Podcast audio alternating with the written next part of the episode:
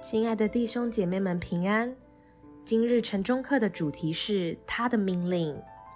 在马太福音第十四章二十九节这样说道：“耶稣说，你来吧。”彼得就从船上下去，在水面上走，要到耶稣那里去。我决定在教堂讲道时使用视觉教具来传达信息。那天我们有一个敬礼仪式。所以，我想在进入讲道的序言时，有人能够当着所有人面前在水面上行走。敬礼池有一面面对会众的玻璃墙，所以我们在水中放了两张长桌，然后请一个人在水面上行走，从平台的这一边走到另一边。对这个讲道主题而言，这是一个相当有效的视觉道具。一切都是因着信心而称义，不论是永恒的救恩，还是基督徒的行为，所有的一切都是耶稣所成就的。当耶稣在水面上走向门徒时，他向门徒们揭露了他的身份：是我。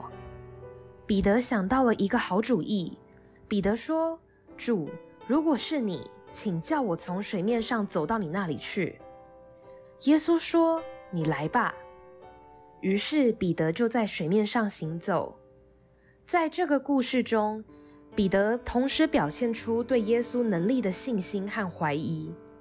首先，在耶稣的命令下，彼得做了不可能的事，不是因他是谁，而是因耶稣的能力。然后，只见阴风甚大，就害怕，将要沉下去，便喊着说。主啊，救我！拯救这个词也是耶稣这个名字的含义。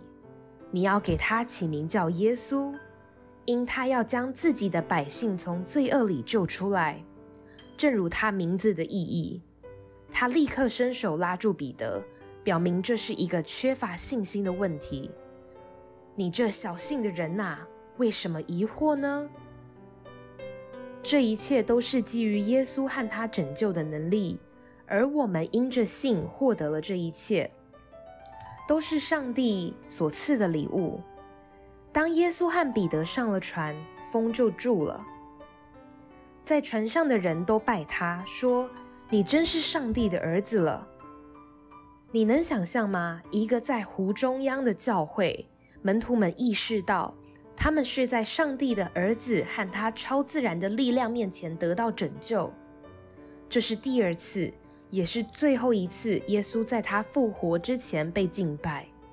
他仍然是唯一值得我们敬拜的上帝。一切因耶稣。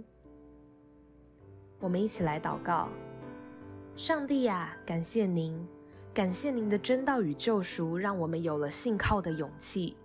愿每个人在未来的日子里都能因坚定的信仰遵从您的旨意。